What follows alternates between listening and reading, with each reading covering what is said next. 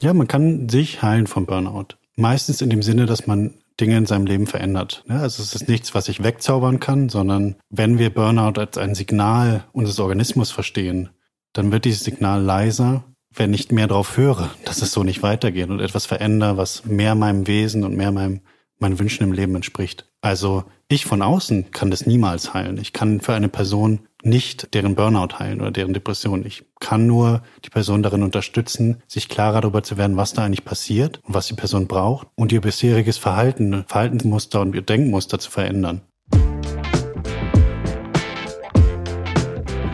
Hallo bei Positiv führen, dem Podcast von und mit Christian Thiele. Mehr Leistung, mehr Glück, mehr Erfolgserlebnisse und Sinnhaftigkeit im Job. Ich helfe euch auf dem Weg dahin und zwar mit Systemen. Als Coach, Teamentwickler und Trainer unterstütze ich Chefinnen, Projektleiterinnen, Führungskräfte mit und ohne Titel und alle, die irgendwie Verantwortung haben. Und zwar auch dann, wenn euch mal gar nicht nach positiv zumute ist. Thema dieser Folge Burnout. Vor allem Burnout unter Führungskräften. Ich habe dazu gesprochen mit einem echten Experten und zwar mit Lukas Entesami. Lukas leitet das Psychologenteam im Sigma-Zentrum einer Privatklinik ganz im Südwesten von Deutschland. Er arbeitet dort viel mit Menschen, die an Burnout erkrankt sind, die an Depressionen leiden. Und er hat, das macht ihn besonders spannend, vorher in einer Beratung gearbeitet, wo es für ihn vor allem darum ging, Organisationsentwicklung zu begleiten, Vorstände in ihrer Führungsrolle zu unterstützen. Was ist eigentlich Burnout? Es ist ein relativ vages Syndrom, ein Konstrukt, eine Kombination aus unterschiedlichen Symptomen. Ab 2022 wird es eine eigene Diagnose für Burnout geben, und zwar im neuen Krankheitenverzeichnis ICD-11 der Weltgesundheitsorganisation WHO. Es gibt unterschiedlichste ja, Begrifflichkeiten, Vorstellungen davon, was denn genau Burnout ist, aber in diesem ICD-11 kennzeichnet sich Burnout durch drei Dinge. Erstens eine arbeitsbezogene Erschöpfung. Zweitens ein Distanziertsein, eine Form von ja, Zynismus. Und drittens dann eine entweder empfundene oder tatsächliche Minderung der Arbeitsleistung. Ja, und so richtig als Krankheit ist Burnout bislang nicht anerkannt, sondern laut Weltgesundheitsorganisation wird es gelistet unter den Problemen, die verbunden sind mit Schwierigkeiten bei der Lebensbewältigung. Burnout betrifft Menschen aller Berufsgruppen, aller Altersgruppen, von der Schülerin bis zur Chefin, bis zum Chef. Lukas beschäftigt sich, wie gesagt, tagtäglich mit Burnout, mit Burnout-Erkrankten. Er erklärt uns, wie er Burnout sieht und definiert. Wir können zwar ein Burnout diagnostizieren, das ist aber keine eigenständige Krankheit und es ist nur eine Art Zusatzdiagnose. Das heißt, wenn wir in der Klinik oder wenn Psychotherapeuten oder Ärzte mit Menschen arbeiten, die Burnout-Symptome haben, dann schauen sie da immer durch die Brille von Depression drauf. Hat der Mensch Symptome, die auf eine Depression hindeuten, eine leichten, eine mittelgradigen, einer schweren Depression? Und wenn das der Fall ist, dann kann ich die Person behandeln. Heißt aber auch, dass viele Praktiker, die genau mit Menschen arbeiten, die die Menschen behandeln, die diese Symptome haben, sagen, ja, Burnout gibt es gar nicht. Was sind die Ursachen Woher kommt eigentlich Burnout? Es ist individuell sehr verschieden. Und ich schaue gerne in so vier Verantwortungsbereiche. Der eine ist bei der Person, beim Individuum selbst. Und gerade wenn es arbeitsbezogen ist, kommt dann die Führungskraft, die unmittelbare Führungskraft, die Organisation und die Menschen, die diese Organisation lenken und leiten. Und der vierte sind so externe Faktoren. Da kann alles Mögliche drin sein, wie dass wir allgemeine Leistungsgesellschaft sind, ähm, persönlicher Stress der Person im Familienumfeld oder auch Corona. Und von Fall zu Fall verteilt sich die Gewichtung der Verantwortung in diesen Bereichen absolut verschieden. Also ich habe Klienten gehabt, die hatten super viel Support von ihren Führungskräften. Ne? Deren Führungskräfte haben gesagt, du schalt zurück, mach erstmal gar nichts, komm erstmal wieder an, nimm mal alles raus. Und in dem Fall war es das Individuum, was irgendwie immer noch mehr geben wollte und nicht so richtig seinen Weg da gefunden hat und sehr viel in Zweifel gekommen ist. Das heißt, in dem Fall würde ich sagen, okay, da hat das Individuum viel zu tragen und die Persönlichkeitsfaktoren und auch einfach die Handlungsfaktoren von ich gebe immer mehr und ich komme aus dem Gedankenmuster nicht raus, so dass ich insgesamt sagen würde, ne, Alle vier Faktoren haben immer einen Einfluss auf die Entstehung eines Burnouts. Und wie das im Einzelfall verteilt ist, ist von Fall zu Fall verschieden. Christina Maslach, ich glaube, man spricht sie eigentlich anders aus, Christina Maslach oder so, ist eine der wichtigsten Burnout-Expertinnen weltweit. Sie ist Psychologieprofessorin in Berkeley und sie hat herausgefunden, dass so die typischen Ursachen von Burnout folgende sind. Menschen haben zu viele Hüte auf und zu viele Anforderungen zu bewältigen. Sie haben dafür zu wenig Personal oder Zeit oder Ressourcen. Sie erleben zu wenig Unterstützung. Sie haben gleichzeitig zu wenig ja, Freiraum, Autonomie, Selbstbestimmung. Und sie haben schließlich mit unfairer Behandlung und oder Belohnung zu tun, eine sogenannte Gratifikationskrise. Ja, und so typische Stressverstärker, die Burnout wahrscheinlicher machen, sind, wenn die Arbeitsabläufe sehr, sehr unflexibel sind, sehr starr sind, wenn ich gerade als Führungskraft so 24-7, always on, immer erreichbar sein muss. Ja, und dann haben wir natürlich im Moment durch die Covid Krise, mit Homeschooling, mit Homeoffice, mit der Entgrenzung von Arbeit noch mal ganz neue Themen.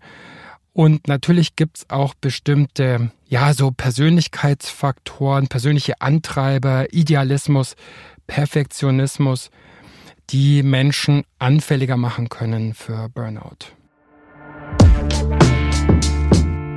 Aber Burnout ist nicht nur ein Problem von oder für Führungskräfte. Ich habe mir mal Zahlen der AOK angeschaut und diese, dieses Diagramm, das geht einfach entsetzlich steil nach oben in den letzten Jahren. Und zwar zählte die AOK 2018 durchschnittlich 5,7 Arbeitsunfähigkeitsfälle je 1000 Mitglieder aufgrund von Burnout. Und diese Diagnosehäufigkeit, die ist dreimal so hoch wie zehn Jahre vorher. Auch das Volumen, also die Zahl der Krankheitstage hat sich enorm erhöht. Äh, das sind fast zehnmal so viele wie 2005. Es gibt Schätzungen, wonach in den USA jährlich 100 Milliarden US-Dollar an Schäden im Wirtschaftssystem durch Burnout-Erkrankungen entstehen. Und die letzte Zahl, die ich hier jetzt erstmal bringen möchte, laut einer neuen Umfrage von LinkedIn ist die Zahl der Burnout-Fälle bei Managern allein im Jahr 2020 um 78 Prozent angestiegen. Einmal glaube ich, dass viele Führungskräfte in Sandwich-Positionen sind. Das heißt, sie haben ein Team, die Bedürfnisse der Teammitglieder, Wünsche und so weiter. Und zugleich von ihren Vorgesetzten wiederum Businessziele, Sachen, die sie erreichen müssen, die sie umsetzen müssen, Veränderungsprojekte, hinter denen sie stehen müssen, hinter denen sie vielleicht gar nicht stehen. Und wo genau diese typische Sandwich-Position kommt. Und da denke ich, sind Führungskräfte fast eher bedroht von dem Burnout, als jetzt Menschen, die einfach Teammitglied sind und erstmal keine Führungsverantwortung haben. Gleichzeitig weiß man auch, dass zum Beispiel Burnout einer der wenigen psychischen Erkrankungen ist, die mit höherem Bildungsstandard, höherem Bildungsabschluss wahrscheinlicher wird. Niedriger sozioökonomischer Status ist ein Risikofaktor für die meisten psychischen Erkrankungen. Bei Burnout ist es unterschiedlich und das heißt auch tendenziell Führungskräfte, die eher gut gebildet sind, die eher aufsteigen können, sind auch daher vielleicht bedrohter. Ja, und was sind so die Menschen, die nach der Erfahrung von Lukas Entesami besonders anfällig sind für Burnout-Erkrankungen? Insgesamt ist ein Problem, das kann jeden betreffen. Das gesagt, gibt es schon Persönlichkeitsfaktoren, die ähm, das wahrscheinlicher machen. Also bestimmte Art von Type A Personality war so ein äh, Schlagwort, was meint, dass Menschen sehr kompetitiv sind, sehr leistungsorientiert und auch relativ anfällig für Stress. Insgesamt als Persönlichkeitsmerkmal ist Anfälligkeit für Stress, emotionale Instabilität. Das sind Dinge, die das Risiko eines Burnouts einfach erhöhen können. Auch wenn ich jetzt so von meinem persönlichen Kontakt mit den Klienten umgehe, die Menschen, die bei mir in Therapie sind, die haben auch immer eigentlich einen Bezug zu sich selbst verloren. Also was ich eigentlich immer finde, ist ganz wenig Kontakt zu sich selbst. Was ich damit meine, ist so die eigenen Bedürfnisse wahrnehmen, auf die hören und die umsetzen. Oft erlebe ich Menschen, die ein sehr hohes Leistungsmotiv haben, deren Leistung unheimlich wichtig ist, die durch Leistung auch viel erreicht haben, ne, auch ihren Selbstwert oft erhöht, stabilisiert haben, wo Leistung auch ein großer Teil der Identität ist. Und was in einem Burnout passieren kann, ist, dass auch zu einer Identitätskrise kommt. Ne? Wenn ich nicht mehr auf diese Leistung so ganz allein mich setze und meinen Selbstwert setze, wer bin ich dann? Wenn ich nicht super abliefer, wenn ich nicht arbeite bis an mein Lebensende, was bleibt dann eigentlich von mir als Person? Also ganz wichtig, es gibt individuelle Risikofaktoren, die es ja wahrscheinlicher machen können, an Burnout zu erkranken, aber eigentlich müssen wir Burnout als ein Organisationsproblem verstehen, betrachten und auch behandeln, aber dazu dann nochmal später. Welche Folgen hat Burnout? Ja, Studien zufolge treten bei Ärzten mit Burnout zweimal so häufig Probleme in der Versorgung ihrer Patienten auf wie bei gesunden Ärzten. Es werden zweimal so häufig Mängel an den sogenannten professionellen Kompetenzen vorgebracht. Zum Beispiel schlechte Kommunikation oder Mangel an Empathie, was für einen Arzt und für eine Ärztin ja nicht ganz unwichtig ist, sich auch einfühlen zu können in die Patientinnen und Patienten. Zum Thema Burnout gibt es ein super empfehlenswertes Buch von Paula Davis. Ich verweise darauf in den Show Notes. Und sie zitiert unter anderem eine Studie zu Ärzten und die besagt folgendes, dass nämlich Ärzte, die an Burnout leiden, zu ja fast 170 Prozent wahrscheinlicher das Unternehmen oder die Organisation zwei Jahre später verlassen. Also das heißt, Burnout hat auch enorme Kosten für Arbeitgeber. Burnout ist auch sozial ansteckend. Ja, es gibt Untersuchungen an Lehrern und Schülern, wonach Schüler höhere Werte im Blut am Stresshormon Cortisol aufweisen, wenn ihre Lehrkräfte an Burnout erkrankt sind. Ja, Burnout erkennen bei mir oder bei anderen, bei Menschen, mit denen ich zu tun habe, da können folgende Fragen hilfreich sein. Fühlst du dich oder fühlt sich die entsprechende Person zunehmend erschöpft?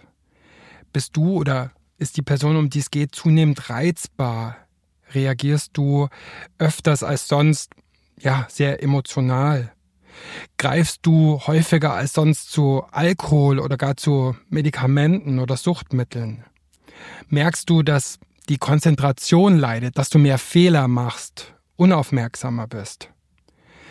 Ist das Zusammensein mit Familie, Freunden, Partnerschaft weniger oder konfliktträchtiger geworden? Und merkst du vielleicht auch, dass auf Dauer deine eigenen Bedürfnisse zu kurz kommen oder sogar Dinge, die du sonst gern gemacht hast, dir gar keine Freude mehr machen? All das wären mögliche Anzeichen für ein, ja, entweder hineinrutschen oder tatsächlich schon eine manifeste Burnout-Erkrankung.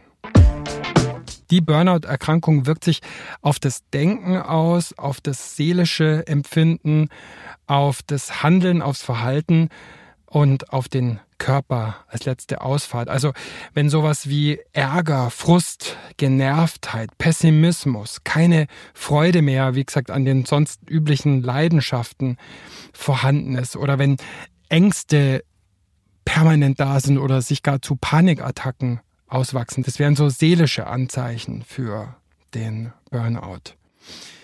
Was das Verhalten angeht, wenn die Produktivität deutlich sinkt, wenn die Fehler zunehmen, wenn die Krankentage zunehmen, wenn eine Person, die sonst immer super zuverlässig und super pünktlich war, ähm, laufend zu spät kommt, das könnten so Verhaltensanzeichen sein.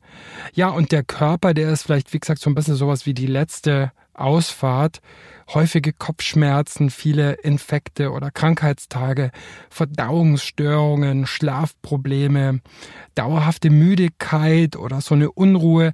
All das wären körperliche Anzeichen für eine Burnout-Erkrankung. Und Lukas Entesami erklärt, wenn der Körper schon mal um Hilfe ruft, dann ist es allerhöchste Eisenbahn.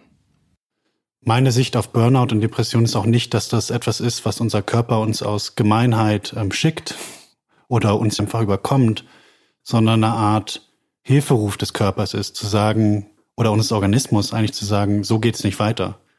Ich kann so nicht weitermachen. Und meiner Erfahrung nach ist es schon so, dass es leichter mit eher ähm, Symptomen wie Konzentrationsschwierigkeiten und so weiter, gedrückter Laune und sowas einhergeht und dann, wenn man diese Sachen länger ignoriert, dass dann das Körperliche mehr dazukommt. Andererseits können natürlich auch andere körperliche Sachen bestehen, die dann sich früher melden. Aber insgesamt ist es schon so, dass sich der Körper irgendwann meldet und dann auch schwerer meldet. So ein bisschen nach dem Motto, wer nicht hören will, muss fühlen.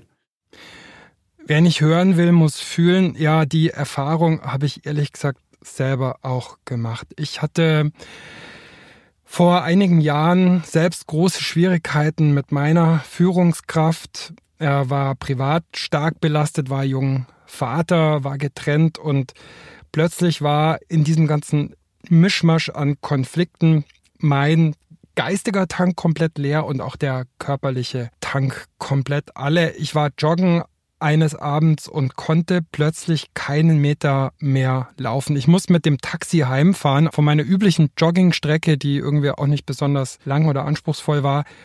Gehe am nächsten Tag zur Hausärztin, die findet nichts und fragt mich dann, wie es mir eigentlich sonst so geht. Ja, und dann habe ich plötzlich losgeheult wie so ein Schlosshund und dann hat sie mich drauf gebracht, dass ich da ja Burnout oder Erschöpfungsdepression, ähm, was auch immer hatte. Habe dann wirklich ein Dreivierteljahr mit Psychopharmaka und Therapie verbracht und bin dann letzten Endes auch da, glaube ich, gut rausgekommen und zwar für mich eine krasse Erfahrung, aber letzten Endes auch eine äh, ja sehr hilfreiche Erfahrung, die ich nie wieder machen möchte. Hatte ich da jetzt eine Erschöpfungsdepression oder war das ein Burnout? Ich weiß es selber gar nicht. Ich weiß auch gar nicht, wie relevant das ist, aber zur genaueren Unterscheidung von Depression einerseits und Burnout auf der anderen Seite gibt es einen Leitfaden der Deutschen Depressionshilfe, auf den ich hier auch in den Show Notes verlinke. Und wenn man dann Burnout hat, was macht man dann? Was kann man dann überhaupt machen? Häufig kriegt man so den Ratschlag, nimm mal frei, mach mal Urlaub.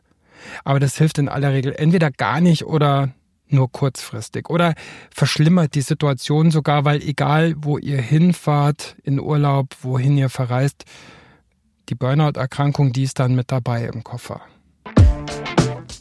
Was alle empfehlen, als erstes zum Hausarzt gehen, abklären lassen. Vielleicht gibt es ja auch eine körperliche Ursache, vielleicht gibt es eine Schilddrüsenfehlfunktion, vielleicht gibt es Nebenwirkungen von Tabletten oder sonst was, die mit eurem Leistungsabfall, mit eurem Stimmungsabfall zu tun haben. Und in der Regel wird der oder die Hausärztin euch dann verweisen an Psychotherapeuten oder Psychiater, und wie dann behandelt wird, das ist eigentlich immer noch sehr, sehr individuell. Es gibt noch keine medizinische Standardbehandlung oder Leitlinie wie beim Knochenbruch oder so.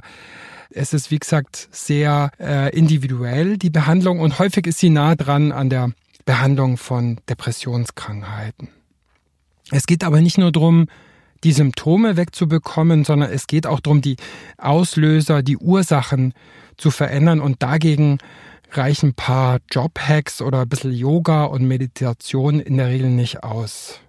Auch ist es natürlich wichtig zu wissen und zu erkennen und zu stärken, was sind meine Ressourcen, was sind meine Hilfsstrategien, die mir helfen können, da wieder rauszukommen. Da ist es ganz wichtig, dass ähm, nicht rein medikamentös behandelt wird. Also eine rein medikamentöse Behandlung auf einem Level von zum Beispiel einer leichten Depression, was vielen Punkten nach Burnout sprechen würde, ist gar nicht angebracht. Also unsere deutschen Leitlinien sahen auch medikamentöse Behandlung erst ab mittelgradig schwerer Depression und dann auch nicht ohne Therapie. Die kann dann beim Psychiater oder beim Psychotherapeuten stattfinden. Ja, Lukas Entesami betont, nach seiner Erfahrung sind schon auch Medikamente Teil einer Therapie, einer ganzheitlichen Therapie, neben der Arbeit am Atem, am Körper und mit dem Körper oder ja, kreatives Arbeiten, wie Musik oder Zeichnen. Bei schweren Depressionen kann so eine stationäre Behandlung auch mal vier Wochen, sechs Wochen dauern und wenn es in der Tagesklinik stattfindet, auch länger. Aber kann man sich eigentlich auch selbst heilen von Burnout? Kommt man da allein raus? Frage an den Experten, an Lukas Entesami. Und du merkst, ich bin zögerlich. Nicht nur um meine Berufssparte äh, zu schützen, sondern auch weil ich manchmal das Gefühl habe, es gibt ja eine Menge Selbsthilfebücher und ähm, Sachen in die Richtung. Und die sind teilweise sehr förderlich. Und was ich aber auch teilweise erlebe, ist, dass wenn ich eh in einer Krise bin und an mir zweifle und ähm, irgendwie große Lebensthemen mit mir habe, dass dann so ein Buch wie auch immer die Qualität manchmal das noch füttert. Nicht, weil irgendwas in dem Buch nicht stimmt inhaltlich, sondern weil meine Muster so stark sind von Selbstabwertung, von Leistung, Anspruch, von was auch immer, dass es mir nicht genügend hilft, da rauszukommen, sondern dass ich das irgendwie auf eine Art verarbeite, dass es zu meinem bestehenden System passt. Das ist nun mal auf irgendeine Weise so, dass es mir nicht besonders gut hilft. Was kann man präventiv tun gegen Burnout? Wie kann man Burnout verhindern, vorbeugen? Und zwar sowohl für mich selbst als auch für meine Mitarbeiterinnen, Mitarbeiter, für mein Team, als auch in meiner Organisation. Also erstmal sind so die grundständlichen Sachen, ne? also die rein biologischen Dinge, die uns helfen zu erholen, unheimlich wichtig. Ne? Also Schlaf, äh, gute Ernährung, körperliche Bewegung, das sind so schon mal die Grundsachen, auf die jeder Mensch achten kann, von denen auch jeder weiß, dass sie wichtig sind und die wir alle zu verschiedenen Zeiten verschieden vernachlässigen.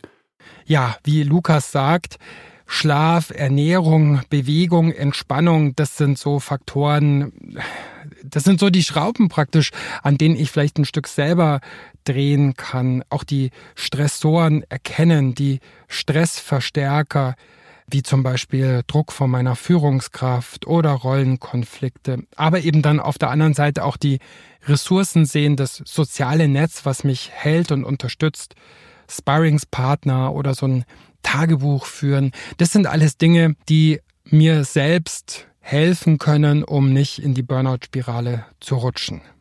Aber was kann ich für die Mitarbeitenden tun, für die ich vielleicht verantwortlich bin als Führungskraft?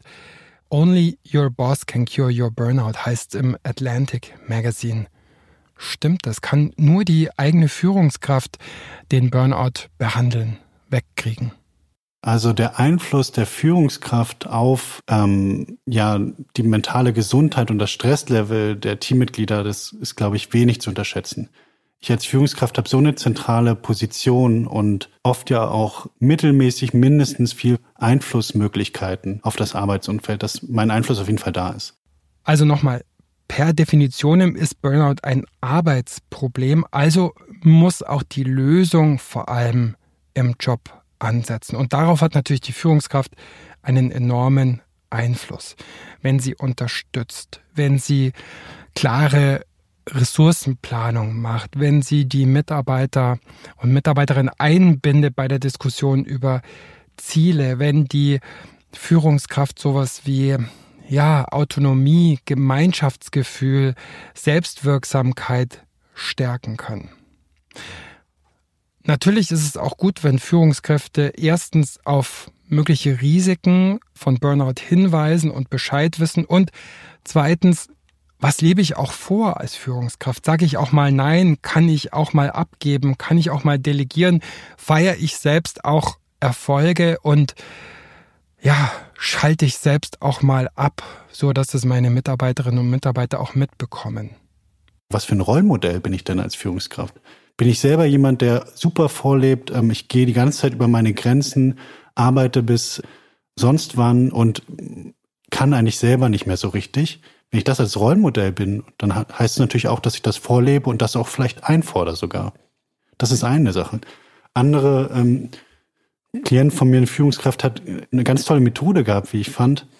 Der ist abends um sieben war es, glaube ich, immer rumgegangen bei seinem Team und äh, hat gefragt, nee, woran arbeitest du gerade? Und dann hat er sich erzählen lassen. Dann hat er gesagt, okay, also das lese ich heute Abend eh nicht mehr, das lese ich frühestens äh, morgen Mittag und das und das und das braucht es gerade heute auch nicht mehr geh nach Hause. Also hat sich schon eine Selbstverantwortung gelassen, wenn die gesagt haben, nee, das braucht es jetzt, da los. Aber er hat von sich aus das Signal gegeben, dafür musst du für mich heute Abend nicht mehr arbeiten. Das ist gerade nicht mehr wichtig. Ja, und ich glaube, dass Corona eigentlich auch eine Chance ist für Führungskräfte, sowas wie psychologische Sicherheit zu schaffen und vorzuleben. Die Menschen rücken irgendwie trotz des Social Distancing äh, auch ein Stück näher aneinander, habe ich so häufig das Gefühl, sitzen irgendwie auch alle im gleichen Boot über die Hierarchieebenen hinweg. Homeschooling, Sorgen um die Eltern, äh, der Mangel an Erholung, ja, die, die eigenen Nöte und Zweifel, die sind doch häufig bei Führungskräften jetzt auch ganz ähnlich wie bei den Mitarbeitenden. Und wie gesagt, wenn ich die auch mal teile mit meinen Mitarbeiterinnen und Mitarbeitern, dann leiste ich da auch einen Beitrag zu diesem Thema psychologische Sicherheit schaffen und vorleben. Ein spannendes Beispiel dafür, wie man als Organisation auch was tun kann gegen Burnout, ist die Mayo Klinik. Eine der berühmtesten Kliniken, die selber auch äh, gegen Depressionen und psychische Erkrankungen äh, vorgeht. Und zwar haben die mit ihrem Programm es geschafft, die Burnout-Rate unter Ärzten um sieben Prozent zu senken. Und das zu einer Zeit, wo landesweit die Burnout-Raten bei Ärzten um elf Prozent gestiegen sind.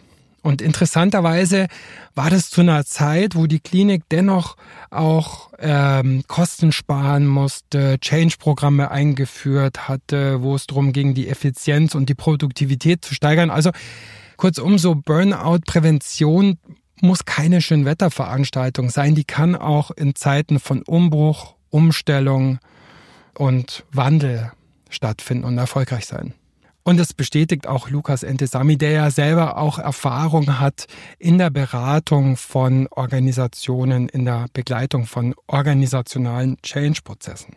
Also ich finde insgesamt die Rolle von Organisationen ist da riesig und wird noch nicht so angegangen, wie es sein könnte. Also ich habe ja auch Organisationen beraten, auch zum Beispiel Startups beraten, die in der Scale-up-Phase sind, also die sehr schnell wachsen und wo sehr viel Stress im System ist und Anforderungen, aber auch viel leisten und Erfolg auch.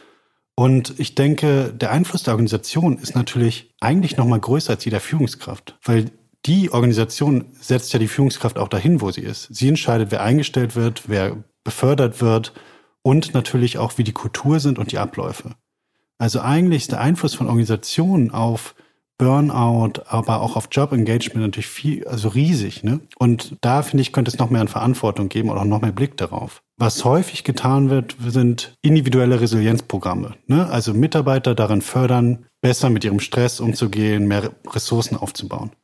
Und das ist ja auch okay, nur es ist einseitig. Ich kann nicht meine Mitarbeiterinnen, meinen Mitarbeiter darin fördern, mit dem ganzen Stress umzugehen und dann aber als Organisation unfaire Prozeduren, Ungleichheit und solche Dinge in meiner Kultur drinsteckend haben und sie gleichzeitig die ganze Zeit herausfordern. Also wenn man so die unterschiedlichen Programme vergleicht und sich systematisch anschaut, dann sind die Burnout-Präventionsprogramme erfolgreicher und haben länger anhaltende Effekte, wo die individuellen Ansätze, also das Wissen um Stressoren, das ja, Vermitteln von Tipps, äh, mit so einem Coaching-Ansatz und mit so einem organisationalen Ansatz verbunden wird, wo es generell darum geht, auch eine Unternehmenskultur umzugestalten hin zu mehr Wohlbefinden. Also wo mehr Anerkennung, mehr Wertschätzung, transparentere Kommunikation, bessere Verbindungen, aber auch so das Teilen von positiven, von schönen Nachrichten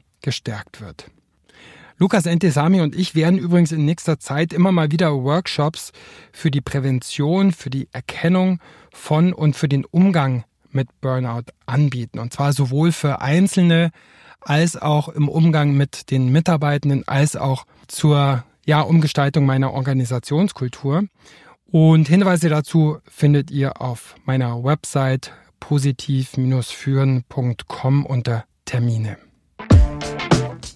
Ja, dieser Podcast heißt ja positiv führen und dreht sich eigentlich die meiste Zeit um Positive Leadership. Und wir wissen auch, dass positives Führen einen günstigen Einfluss haben kann auf Burnout-Raten.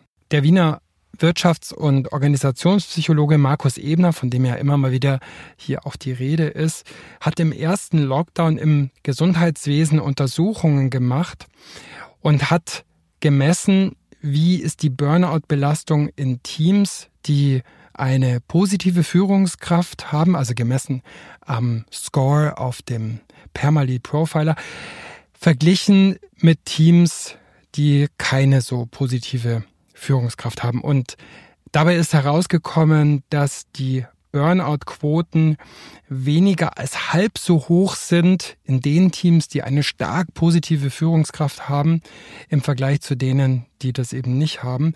Und in der Nebenauswertung ist auch rausgekommen, dass sogar die Schlafqualität der Mitarbeitenden deutlich besser war und dass der Alkoholkonsum deutlich niedriger war bei denen, die von stark positiven Führenden geführt werden. Und auch den Link zu dieser Studie stelle ich hier in die Show Notes.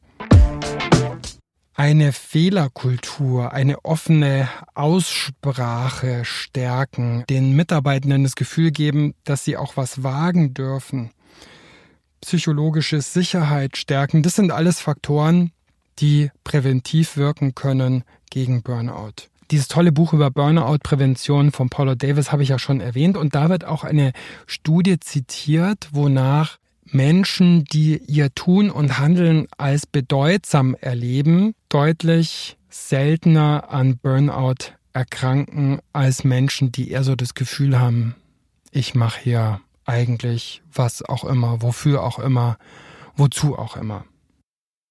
Ja, ihr habt jetzt viel gehört, was kann der Einzelne, die Einzelne tun gegen Burnout? Was kann ich als Führungskraft in Sachen Burnout-Prävention tun?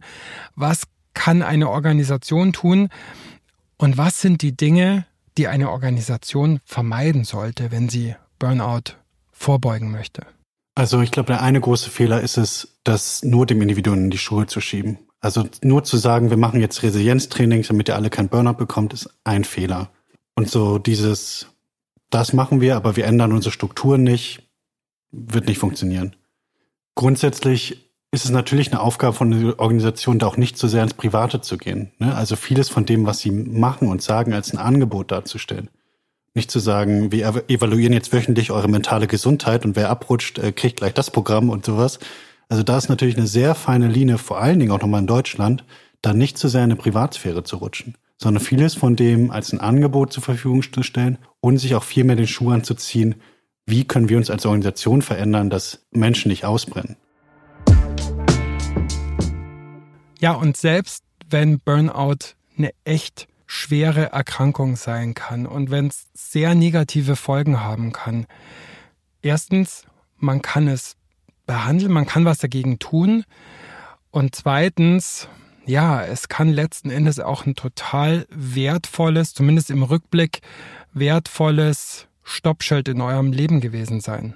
Viele Patienten sagen Mitte, Ende ihrer Therapie irgendwann, okay, das war eigentlich auch wichtig, dass mir das passiert ist. War total scheiße, war total ätzend, dass ich das erleben musste. Und wenn ich das nicht gehabt hätte, wenn ich nicht hier in der Klinik, wenn ich nicht in der Psychotherapie beim Arzt gewesen wäre, da hätte ich so weitergemacht bis zur Rente. Eins zu eins. Ich genauso weitergemacht und hätte mir nie bestimmte Sachen nochmal angeschaut und nie wichtige Dinge in meinem Leben verändert. Das war es wieder mal mit Positiv führen und zwar diesmal mit Lukas Entesami. Diesmal war es nicht so positiv wie sonst. Wir haben uns mit dem Thema Burnout auseinandergesetzt, aber vielleicht ist es ja auch für die eine, den einen oder anderen von euch hilfreich und dann ist es doch wieder positiv. Ein wichtiger Punkt von positivem Führen ist ja auch das Thema Stärken, Stärken und in meinem neuen Audiokurs geht es genau darum. Als Hörerin und Hörer meines Podcasts bekommst du 25% Rabatt, wenn du Podcast 25 entweder auf positiv-führen.com Audiokurs eingibst oder mir mailst. Und in den Shownotes gibt es auch Hinweise auf mein neues Buch Positiv führen für Dummies. Vielen Dank euch fürs Zuhören, viel Erfolg, Freude und Miteinander in der Arbeit und im Leben. Bleibt gesund dabei, sorgt dafür, dass ihr brennt und nicht ausbrennt. Ciao, Servus, bye bye.